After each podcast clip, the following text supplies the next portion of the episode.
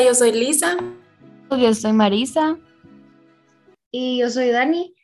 Y bueno, pues hoy vamos a hablar de un tema que han puesto en Instagram. Fue propuesto exactamente por Sofía Sierra. Este tema es la frustración y pues cómo afrontarla. Así que bueno, la frustración es un tema muy bonito a tratar desde mi punto de vista. Y entrando en tema, la frustración es una respuesta emocional al incumplimiento de algo que tenía que pasar. Esa voluntad va muy ligada a decir, nos sentimos más frustrados cuando, cuando más expectativas tenemos en algo pasara o en que algo pase y en realidad no llega a pasar. Cuando piensas en gestionar las expectativas que tenemos sobre las cosas que nos van a pasar o que queremos que nos pasen.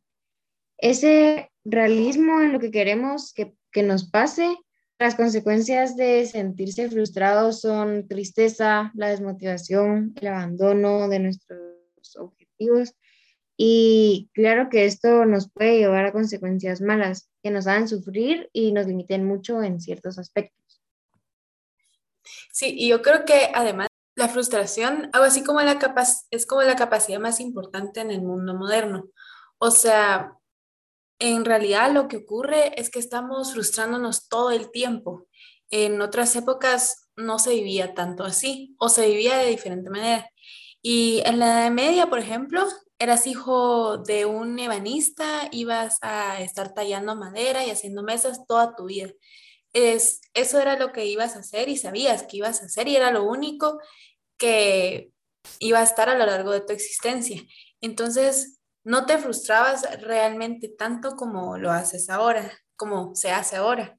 Es decir, que los seres humanos durante muchas épocas de la historia hemos hecho siempre, siempre lo mejor que sabemos hacer y punto, y ya está. Ahora no, ahora pues nos arriesgamos a un montón de territorios que no podemos controlar de ninguna manera. Es decir, que no podemos pilotear todo lo que hacemos. Un día normal, tú oyente, si lo piensas, conduces a lo mejor, trabajas en 50 cosas diferentes de las cuales se te da bien 30 y las otras 20 no sabes por qué, son nuevas, a lo mejor eres padre, a lo mejor eres pareja, amigo, te ha llamado te han llamado 30 personas, a lo mejor has recibido 500 mensajes de WhatsApp con demandas de una manera. Es imposible que todo te salga como esperas o que todo te salga bien. Entonces, yo creo que lo primero que todo es la tolerancia, es aceptar que es parte de tu vida muy, muy compleja y muy rica, que eso es bueno. Es decir, estás frustrándote por una parte, significa que continuamente te estás estimulando, estás accediendo a territorios nuevos, a cosas que no sabes hacer bien y eso es buena noticia. Y la cantidad de cosas que sabes hacer perfectamente, que nunca se va a equivocar porque las has hecho miles de veces y y te aburren un montón. Si, no, si no nos frustráramos realmente, sería porque estaríamos muy aburridos. A mí me gustaría preguntar cuando llega esa frustración, ¿qué se puede hacer en ese momento? Entonces, por ejemplo, no sé, pongamos que estamos, nos propusimos algo al volver al colegio, queremos ir al gym, queremos ser más responsables, queremos lograr esto o el otro. Y cuando uno empieza intentándolo un día o dos y luego, luego deja de intentarlo, uno piensa que ya no lo ha conseguido y si le viene bajo su idea. Entonces, ¿qué se hacen en esos momentos de frustración? Bueno, pues en este caso, la tolerancia en frustración es la capacidad de seguir adelante, aunque no te haya salido lo que quieres. Ahí es donde se pone en juego la virtud, digamos, ese elemento. Entonces, bien, empiezas a, digamos, ir al gym con energías renovadas, vas tres días a la semana que te has propuesto, a la siguiente semana vas solo dos días. Ahí empieza a flaquear y aquí es cuando empieza a funcionar la tolerancia en la frustración. Recuerda que la capacidad de seguir adelante, aunque no lo hayas conseguido a la primera, es lo más importante. Lo importante no es que hayas dejado de ir una semana. Eso nos pasa a todos. Lo importante es lo que hagas después. Es decir, ¿qué haces al respecto? A la semana siguiente vuelves a intentar a ir con los mismos ánimos. Ahí es donde te la juegas. así a seguir poniéndote de pie, a intentarlo con las mismas fuerzas. Para eso sería importante contar, contar con que algún fracaso va a haber. Y yo creo que esa es una de las dificultades que algunas personas tienen para aceptar la frustración. Tienen expectativas demasiado altas y quieren hacer toda la perfección. Y esto pues nunca va a ocurrir. Cuenta con que vas a fracasar más de alguna vez y llamarle así no tiene ningún problema. Por ejemplo, esa semana ha sido un fracaso y no pasa nada. La que viene, vuelvo a empezar. Me gusta mucho esa forma de pensar y esa reflexión que tuviste, Dani, porque yo lo resumiría todo como que la mejor medicina para la frustración es la resiliencia. Por, lo tan, por otro lado, pues también me gustaría que reflexionemos un poco en lo que pues no debemos hacer cuando nos venga esta frustración, porque o algo nos ha salido, porque nos sentimos solo mal sobre algo. Y como dice Dani, es de lo más normal en el mundo y deberíamos de estar normalizándolo en vez de engrandeciéndolo, el no conseguir las cosas, porque es totalmente normal. Lo que no se debe hacer es aplicar la huida o la procrastinación. Eh, intenta luchar, es casi mejor que te enojes, que que entre un poco de ira o furia, porque eso es una energía interior que se puede volcar a cualquier momento con la intención de conseguirlo de nuevo.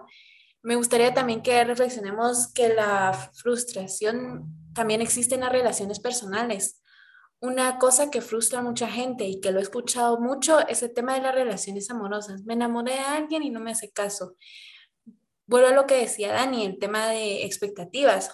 Primero, pues prepárate para el fracaso, porque eso es lo primero que podemos encontrar. Y en segundo lugar, tus expectativas están ajustadas. Es decir, alguna persona te ha dado evidencia donde se diga que esta persona siente algo parecido a lo tuyo o de lo que tú sientes. Bueno, si no es así, ajusta tus intereses, ya que es una buena manera de empezar a gestionar ese fracaso. Yo considero que también es importante hablar de algunos síntomas antes de seguir con los tips, aunque generalmente muchos sabemos cuando estamos fracasando, pero no todo el mundo. Entonces, por ejemplo, las adicciones van muy ligadas al tema de satisfacción y la gente busca en otras cosas que son mucho más fáciles de conseguir y se vuelve adicto a otras.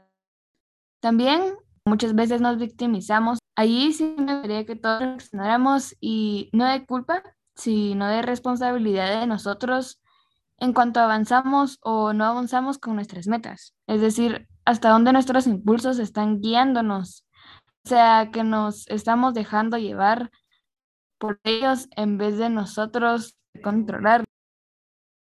Pues pensándolo bien, sin duda, hasta dónde, hasta dónde nos puede dar frustración y además que no somos personas compartimentadas, que una frustración en algún tema nos puede llevar al estado de desánimo, que a lo mejor nos afecte. Así entonces, el primer tip que podemos dar aprender a conocer los síntomas.